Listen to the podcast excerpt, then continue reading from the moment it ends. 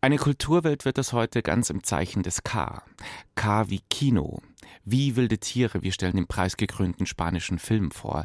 Außerdem K wie Kiss, die meistgeschminkte Band der Welt, gibt nach 50 Jahren ihr Abschiedskonzert. Und K wie Kulturkaroshi, Tod durch Überarbeitung im Kulturbetrieb, macht sich gerade breit in der Manga-Szene. Außerdem K wie Korte. Ich freue mich auf das Gespräch mit Willi Korte, der an einem historischen Dokument mitgewirkt hat, das vor 25 Jahren verabschiedet wurde, die Washingtoner Prinzipien. Ein damals wichtiger erster Schritt in Sachen Provenienzforschung und Restitutionskunst. Herr Korte wird auch der Indiana Jones der Kunstwelt genannt. Herr Korte, mögen Sie diesen Spitznamen eigentlich? Ich bin ja in der Regel bemüht, etwas zurückzuführen, im Gegensatz von Indiana Jones, der ja manchmal eher das Gegenteilige mit seiner Schatzsuche bewirken will. Und Peitsche ist außerdem auch so ein bisschen aus der Mode gekommen, finde ich. ja, ja, das gehört auch nicht zu meinem Werkzeug, muss ich in der Tat sagen. Obwohl ich manchmal schon Lust hätte, eine solche bei mir zu führen und den einen oder anderen Gesprächspartner damit etwas, etwas Beine zu machen. Kultur am Morgen auf Bayern 2. Heute mit Tobias Roland. Die junge österreichische Indie-Pop-Szene hat einen neuen Darling. Bonjour nennt sich die Band, die anfangs ihre Identität verschleiert hat nach dem Motto Kill your ego, töte dein Ego. Erste kunstvolle Musikvideos wurden mit künstlicher Intelligenz erzeugt. Inzwischen hat sich herauskristallisiert, wer dahinter steckt. Die Songwriterin Amélie Toubien sowie allerhand Mitglieder der Bands Münd oder Siamese Elephants. Chapter Part 1 Growth heißt das erste Album von Bonjour.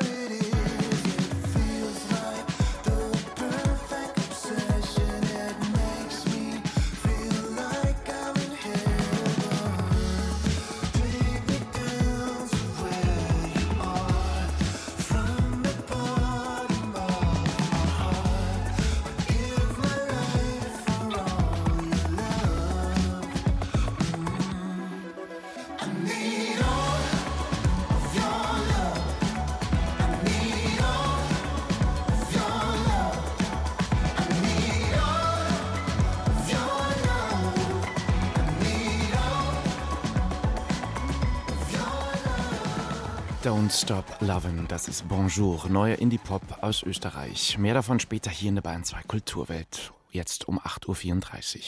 Bester Film, bestes Drehbuch, beste Regie, bester Hauptdarsteller. Bei der Verleihung der Goyas, dem wichtigsten spanischen Filmpreis, gab es im vergangenen Jahr einen klaren Sieger. Der Thriller Wie wilde Tiere erhielt insgesamt neun Auszeichnungen. Es folgten weitere internationale Preise. Diese Woche kommt das Arthouse-Drama endlich auch bei uns ins Kino. Warum der Film so sehenswert ist? Bettina Dunkel. Schönheit und Schrecken, Natur und Technik, miteinander und gegeneinander. Das Leben ist ein Tanz der Gegensätze. Die Szene, die den spanisch-französischen Thriller Wie wilde Tiere eröffnet, ist eine Metapher für die Dualität unseres Daseins. In Zeitlupe und untermalt von bedrohlicher Musik sieht man zwei Männer, die ein sich wehrendes Wildpferd in die Enge treiben, das schwer atmende Tier schlussendlich mit bloßen Händen niederringen. Aus Chaos erwächst Ordnung, aufgezwungen durch das Gesetz des Stärkeren. Doch das Prinzip der Dualität besagt, Gewalt muss nicht die letzte Lösung sein. All das sollte im Hinterkopf haben, wer sich diesen existenzialistischen Thriller im Kino ansieht. Inspiriert von einer wahren Begebenheit erzählt Wie wilde Tiere die Geschichte von Antoine und Olga, einem französischen Ehepaar, das nach Spanien ausgewandert ist. Im vom Tourismus noch unentdeckten Nordwesten des Landes, in einem winzigen Bergdorf in Galizien, haben der ehemalige Lehrer und seine Frau als Biobauern einen Neubeginn gewagt. Die Arbeit ist hart, aber erfüllend. Das Geschäft läuft gut. Abends genießt das Paar die Stille der malerischen Bergkulisse. Ihr Glück könnte perfekt sein. Wären dann nicht ihre Nachbarn, die Brüder Jean und Lorenzo. Wusstest du, dass die Franzosen früher mal hergekommen sind, um uns zu erobern? Und dann habt ihr euch ganz schnell wieder vom Acker gemacht. Die wollten uns erobern, weil sie überzeugt waren, dass wir verlauste Hühnerficker sind. Napoleon selbst hat das gesagt. Das sind verlauste Hühnerficker. Verlauste Hühnerficker. Seht ihr das immer noch so, Franzose? Schon seit Jahren machen die in ärmlichen Verhältnissen lebenden Viehbauern dem Aussteigerpaar das Leben schwer, akzeptieren sie nicht als ihresgleichen. Hier die Spanier, dort die Franzosen. Hier die Bergbewohner, die die Region noch nie verlassen haben, dort die studierten Fremden mit ihren Weltverbesserungsfantasien. Neid, Misstrauen und Alkoholmissbrauch allein können den Hass nicht erklären, der vor allem über Antoine hereinbricht. Konfrontation für Konfrontation werden die tiefer liegenden Gründe klarer. Antoine boykottiert den Bau eines Windparks, der die Landschaft zerstören würde. Seinen Nachbarn ist das herzlich egal. Das Land hat ihnen viel abverlangt, aber wenig gegeben. Der Windpark könnte ihre Existenznöte lindern. Zwischen ihnen steht die Frage, wer zwingt wem seinen Willen auf und vor allem wie. Jetzt dreh uns nicht den Rücken zu, Franzose, komm schon. Was ist, spielst du mit uns? Mann, hast du Schiss? Du musst doch keinen Schiss haben. In vielerlei Hinsicht erinnert Wie wilde Tiere an einen modernen Western. Die Schönheit der unberührten Natur konterkariert die negativen Auswüchse der Zivilisation. Gezeigt wird eine männerdominierte und feindselige Welt. Während die einen mit Worten nach einer Lösung suchen, wenden die anderen Waffen und Gewalt an. Frauen spielen eine untergeordnete Rolle, zumindest in der ersten Hälfte des Films. Denn mit dem tragischen Höhepunkt dieses herausragend gespielten Psychoduells ändert sich die Perspektive. War zuvor Antoines Sicht der Dinge handlungsbestimmend, ist es nun Olga, die die Dinge in die Hand nimmt. Auch sie sucht entschlossen nach einer Lösung des Problems und nach Wegen, Recht und Ordnung wiederherzustellen. Am Ende triumphiert sie über die Bestien, kann diesen Sieg aber nur mit einem kurzen, gequälten Lächeln feiern, denn ihre Verluste sind schwerwiegend. Was bleibt, ist das Unbehagen, das dieser Film zwei Stunden lang meisterhaft aufrechterhält und das Wissen, dass die Gegensätze dieser Welt ewig fortbestehen werden. Das spanische Arthouse-Drama Wie wilde Tiere kommt in dieser Woche auch zu uns in die Kinos. Rezensionen, Gespräche, aktuelle Berichte aus der Welt der Kultur auf Bayern 2. Gestohlen, beschlagnahmt oder zum Verkauf gezwungen. Schätzungen zufolge trifft das auf weltweit rund 600.000 Kunstwerke zu, die als NS-Raubkunst gelabelt werden müssen. Bemühungen, jüdische Opfer oder deren Nachkommen zu entschädigen bzw. ihnen ihr Familieneigentum wieder zurückzugeben, gab es in Nachkriegsdeutschland kaum. Jahrzehntelang waren Beute und Raubkunst kein Thema. Ein wichtiges Datum, um diesen Zustand zu ändern, überhaupt mal eine Form von Restitution und Provenienzforschung zu systematisieren und institutionalisieren, war der 3. Dezember 1998, also gestern vor genau 25 Jahren. Da wurden die sogenannten Washingtoner Prinzipien verabschiedet. Jüdische Opferverbände und mehr als 40 Staaten hatten sich damals auf Grundsätze zum Umgang mit NS-Raubkunst geeinigt. Einer, der damals bei den Verhandlungen in Washington dabei war, ist der in München geborene geborene Willi Korte, Jurist, Kunstfahnder, Provenienzforscher. Herr Korte, wie kam es überhaupt damals eigentlich zu dieser Erklärung in Washington?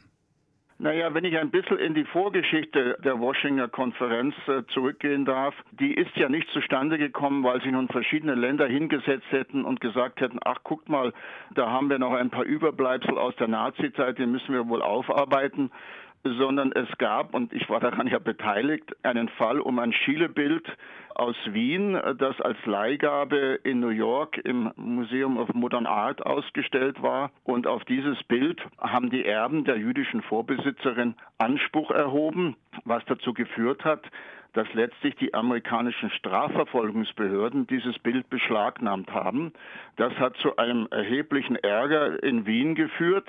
Und das hat in Washington die Idee aufkeimen lassen, da haben wir wohl ein Thema, mit dem wir uns beschäftigen müssen und vielleicht sollten wir mal eine internationale Konferenz dazu haben. Und die Washington-Prinzipien haben ja auch ihr Gutes bewirkt. Wenn ich ein Resümee ziehen kann nach 25 Jahren, dann ist es zweifellos, dass es letztlich von dem guten Willen abhängt, den die Gegenseite hat. Jetzt haben wir schon gesagt, die Washingtoner Prinzipien, da steckt keinerlei juristische Nachhaltigkeit drinnen. Es ist ein moralischer Appell an Institutionen und Museen, ja proaktiv das Thema Restitutionsforschung im eigenen Haus bzw. im eigenen Museumskeller anzugehen. Herr Korte, Sie haben Ihr Leben dem Aufspüren geraubter Kunstgüter gewidmet. Ihre Hauptauftraggeber wären ja optimalerweise dann auch Museen und Institutionen. Es sind aber vor allem Privatpersonen. Auch das ist doch schon ein klares Indiz dafür, wie wenig diese Washingtoner Prinzipien dann auch äh, in der Realität umgesetzt werden, oder? Es hängt in hohem Maße äh, von der Bereitwilligkeit derjenigen ab, die eben im Besitz dieser Kulturgüter sind. Wobei ein Grund, warum ich weiterhin hauptsächlich in den USA tätig bin, weil es dort eben eine andere Rechtslage gibt. Im Gegensatz gerade auch eben zu Deutschland in den USA kann ein Sammler, kann eine Instruktion an einem gestohlenen Kulturgut. Und wenn dieses zum Beispiel eben während der Nazizeit entzogen wurde, ist es aus amerikanischer Rechtssicht eben ein gestohlenes Objekt, kann man an diesem Objekt im Gegensatz zu den Rechtsverhältnissen in Deutschland kein Eigentum erwerben, sondern das Kunstgut gilt weiterhin als gestohlen, sodass sich über die Jahre sowohl deutsche Museumsverluste als auch jüdische Privatverluste in den USA, gerade auf dem New Yorker Kunstmarkt, immer wieder mit Strafverfolgungsbehörden habe einfach beschlagnahmen lassen können. Ein Szenarium, was hier in Deutschland völlig unvorstellbar ist. Jetzt sind Sie gerade auf Deutschlandbesuch und in Bayern. Dieses Hin und Her, dieser andauernde Streit zwischen der Pinakothek und den Erben eines jüdischen Kunstsammlers, Stichwort Picassos Madame Solaire. Claudia Roth wollte ja da auch mal für klare Fakten und eine klare Situation sorgen. Sie haben im Prinzip ein Paradebeispiel dafür, wie diese Washingtoner Prinzipien eben nicht wirklich zur Anwendung kommen? Ja, Sie haben es gerade angesprochen. Also selbst die Staatsministerin ist ja an den bayerischen Toren abgewiesen worden, hat ja versucht, Druck aufzuüben.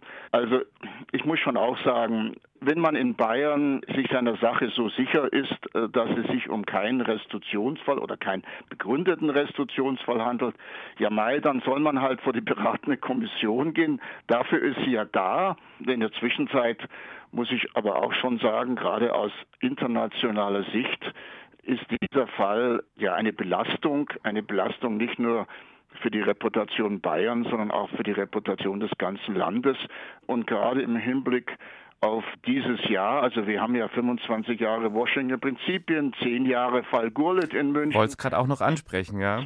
20 Jahre beratende Kommission, also es häufen sich ja die, die Jahrestage in, in diesen Monaten und als dunkle Wolke hängt dieser Picasso, der sich einfach nicht vom Fleck bewegt. Sie haben den Fall Gurlitt schon angesprochen, gut zehn Jahre, dass das publik wurde. Und für die Provenienzforschung in Deutschland kann man diesen Vorfall oder die Aufarbeitung ja auch gar nicht überschätzen, sagen Kunsthistoriker. Zu welchen Entwicklungen im Punkto Provenienzforschung hat dieser Fall beigetragen? Es war schon nochmal eine Zäsur auch, ähnlich der Washington Prinzipien, denn ich glaube nicht, also meine Wenigkeit mit eingeschlossen, dass wir gedacht haben, im Jahre, was haben wir, 2013, noch so ein Konvolut nicht bei einer Privatperson liegt. Das hat ja alle möglichen Ideen auch produziert, gerade auch aus Bayern kommt, gab es ja dann äh, nicht die Anregung, man äh, müsste juristisch äh, mit diesem Thema besser umgehen, mhm. Verjährung aufheben, ein Restitutionsgesetz schaffen. Also da wurde eine Menge angesprochen vor zehn Jahren. Daraus ist ja auch nichts geworden, wie wir wissen. Woran Und, liegt es denn äh, eigentlich immer? Ich habe auch ein Zitat in diesen Tagen zur Vorbereitung auf unser Gespräch noch gefunden. Ein, einer Ihrer Kollegen sagt, 80 Jahre nach dem Ende des Zweiten Weltkriegs wird viel geredet, aber wenig restituiert. Das ist richtig. Also das Problem Gullet haben wir ja insofern gelöst, indem wir den Fall in die Schweiz verschoben haben. Aber ich gehe auch davon aus, dass wir nach wie vor keine realistische, vernünftige Vorstellung von der Dimension des Problems haben. Also ich kann mich erinnern, nochmal zurückgehend nicht auf die Washingtoner Konferenz, da gab es Kommentare von Museumsleuten, die gesagt haben, ach, da geht es um ein paar Bilder, die wir da recherchieren müssen und dann sind wir bald fertig. In der Zwischenzeit, ähm, wie Sie wissen, läuft das nun seit 25 Jahren und weltweit, also vor allem in Europa natürlich, sind in zahlreichen Ländern, vor allem in Deutschland ja nun in der Zwischenzeit aber hunderte von Objekten äh, restituiert worden, wobei wir ja nicht mal für Deutschland eine Ahnung haben, äh, was da draußen äh, eigentlich noch unterwegs ist, mhm. also wie viele Anfragen es bei Museen gibt, wie viele Ansprüche es bei Museen gibt, diese von allen immer eingeforderte Transparenz, äh, die funktioniert da leider nun gar nicht. Das ist also für mich überhaupt das Unwort bei dieser ganzen Diskussion. Alle reden und fordern Transparenz, Aktenzugang und was weiß ich nicht alles, was damit einhergehen soll, aber wissen tun wir im Grunde nichts. Wenn ich jetzt mal mir Ihre berufliche Zukunft noch anschaue, Herr Korte, okay, Sie sind Jahrgang 54, das Thema Rente mit 65 ist auch schon lang passé, klingt irgendwie so, als ob Sie noch total im Saft sind und sich wahrscheinlich vor Arbeit gar nicht retten können, wenn Sie dann auch wieder in Washington sind, oder? Ja, wir sind noch lange nicht fertig bei diesem Thema. Ich stoße ständig auf Neues, äh, mir bisher völlig Unbekanntes darf auch viel herumreisen, Museen besuchen. Auch meistens möchte ich ja gerne an die Wand gehen und am liebsten das Bild umdrehen, um zu sehen, was hinten drauf ist, mehr als was vorne drauf ist. Dieser Mann ist noch lange nicht fertig. Willi Korte, Provenienzforscher. Er war mit dabei, als vor genau 25 Jahren die Washingtoner Prinzipien ausgehandelt wurden. Noch eine gute Zeit in Bayern. Danke fürs Gespräch. Wiederhören, adieu. In puncto Gesetzgebung beim Thema Restitution ist uns Österreich übrigens voraus. Da gibt es immerhin ein Kunstrückgabegesetz. Und eben aus Österreich kommt unsere Band des Tages hier in der Bayern 2 Kulturwelt. Bonjour mit einem weiteren Song vom Album Chapter One Growth. Wir hören All I Know.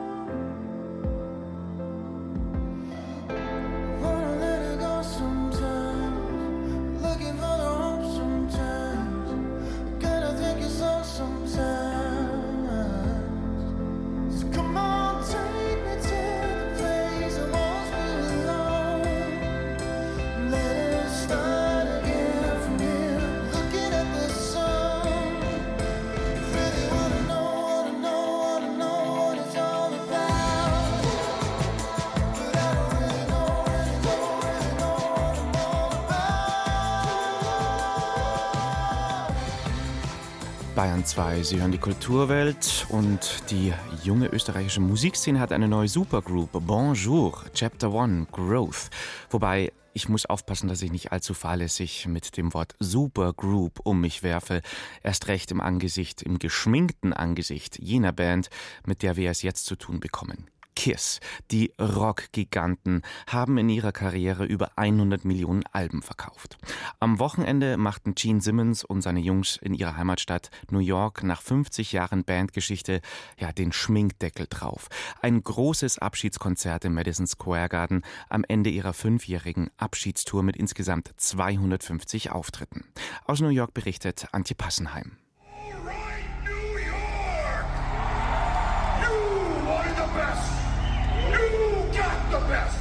Das Ende der Straße und eine Liebeserklärung an die Stadt, in der alles angefangen hat. Fünf Jahre nach Beginn ihrer Abschlusstour halten die Helden der Rocky Horror Show, was Mitgründer Gene die Zunge Simmons versprochen hat. Eine Extraladung Feuerwerk.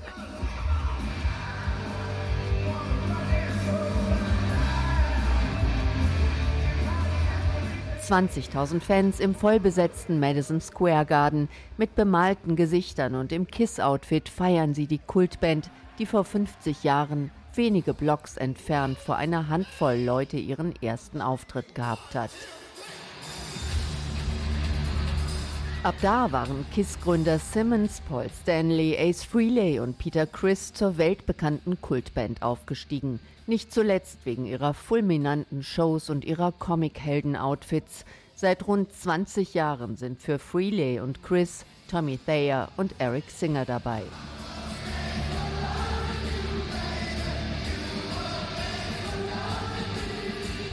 Etwas unbeholfen stiefeln der 74-jährige Bassist und Sänger Simmons und der drei Jahre jüngere Sänger und Gitarrist Stanley auf ihren Drachenplateaus in den eng anliegenden Fantasiekostümen herum, lassen sich lieber auf aufwendigen Hebebühnen oder von Kranarmen durch die Luft tragen. Doch am Zunder hat sich nichts geändert, macht Simmons klar, während ihm eine Ladung Kunstblut aus dem Mund läuft.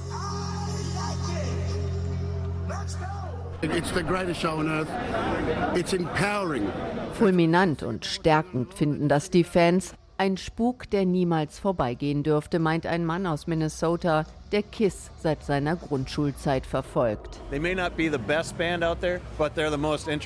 Sie sind vielleicht nicht die beste Band, aber die interessanteste und die beste, um ein Fan für sie zu sein. Als sie am Ende in Feuer und Rauch verschwinden, da stehen auch Simmons und Stanley die Tränen in den Augen. Tagelang hatten sie mit zahlreichen Events für ihr eigenes Abschiedsfest gesorgt. Die Männer mit den Masken strahlten zum Finale sogar vom Empire State Building herab. Kiss bleiben Kiss, sagen Simmons und Stanley. Die geschäftstüchtigen Musiker wissen, nur weil sie sich von ihren kiloschweren Kostümen und der Livebühne verabschieden, wird das nicht das Ende sein. Das Ende der Straße ist der Anfang einer anderen. Wir gehen nirgendwo hin. Ihr werdet uns in vielen Dingen wiedersehen. Während die echten Kiss noch auf der Bühne sind, laufen sie bereits als ihre virtuellen Abbilder umher. Als Avatare wollen Kiss sich auch weiter in die Träume ihrer Fans beamen. Deren Kraft habe die Band unsterblich gemacht, beschwört Paul Stanley noch einmal.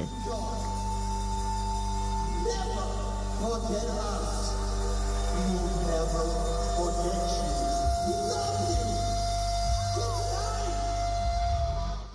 Kiss und ihr allerletzter Live-Auftritt, als echte Menschen wohlgemerkt. Kiss machen dann ja weiter als aber gewissermaßen und werden demnächst als Avatare-Shows spielen.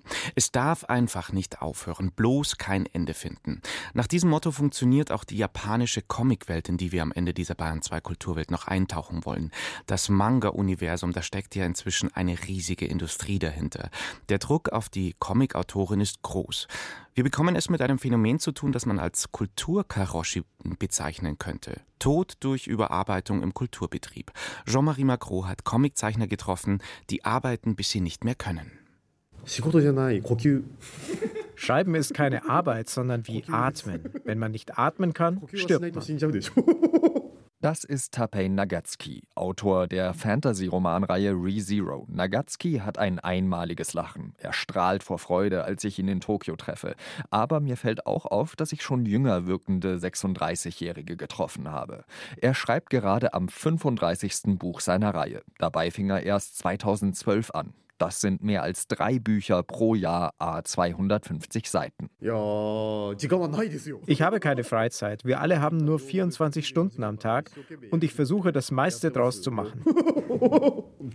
Als Nagatsuki anfing, seine Geschichte zu schreiben, war er noch Metzger. 6 Uhr aufstehen, mit dem Auto zum Supermarkt, den Tag durcharbeiten, 8 Uhr abends zu Hause ankommen und dann schreiben bis 1 Uhr morgens. Ein irres Pensum. Und Nagatsuki ist damit nicht allein. Viele japanische Autorinnen und Autoren, ob sie nun zeichnen oder schreiben, erzählen, dass sie nur vier bis fünf Stunden schlafen.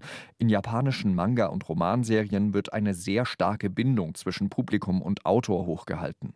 Leser schicken Fragen ein, die Fragen werden dann inklusive der Antworten der Autoren innerhalb der Bücher abgedruckt und am Schluss jeden Buchs schreiben die Künstler noch ein paar Worte über sich und den Arbeitsprozess. Darin heißt es dann häufig, der Rücken oder das Handgelenk schmerzt Nachrichten, man sei wieder dicker geworden, der Doktor rate dazu, mehr Sport zu machen. Japanische Kunstschaffende schinden sich oft, bis es körperlich nicht mehr geht. Nicht selten werden Serien auf unbestimmte Zeit pausiert. So zum Beispiel beim Manga-Zeichner Yoshihiro Togashi, dem Schöpfer der sehr erfolgreichen Serie Hunter x Hunter. Ich will diese Arbeit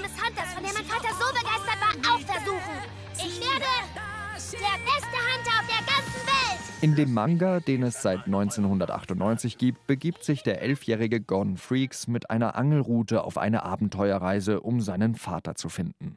Aber 25 Jahre nach Erstveröffentlichung und bisher 37 erschienenen Bänden kommt Togashi nicht mehr weiter. Aus seinem Umfeld hieß es, Togashi sei überarbeitet und habe deshalb mit gesundheitlichen Problemen zu kämpfen. Nun überraschte der Autor mit einer Erklärung. Ein schockierter Fernsehmoderator liest sie hier vor. Darin heißt es, der Autor habe drei Enden vorbereitet. A, B und C. Er habe eine grobe Vorstellung, welches davon dem Publikum am ehesten zusagt, arbeite aber weiter an einer Lösung, die ihm persönlich am besten gefällt. Sollte er jedoch sterben, bevor er mit seinem Werk fertig wird, dann präsentiere er hiermit Ende D. Anders als in den USA, wo in den großen Comicverlagen wie Marvel und DC Serien von unterschiedlichen Autoren weitergezeichnet werden, liegen in Japan die Rechte fast ausschließlich bei den Autoren. Stirbt der Autor, stirbt die Serie. In Japan spielt das Kollektiv eine weitaus größere Rolle als in westlichen Gesellschaften. Sich selbst schonen, sich selbst etwas Gutes zu tun, wird nicht selten als Schwäche ausgelegt. Sich für seine Leserschaft aufzuopfern, wird von einem Autoren erwartet. Die stressige Seite der bunten japanischen Manga-Welt hier am Ende der Bahn 2 Kulturwelt. Ich bin Tobias Ruland, sage danke fürs Zuhören. Wir hören uns morgen früh wieder um 8.30 Uhr, wenn Sie mögen. Bis dahin, Servus und Baba.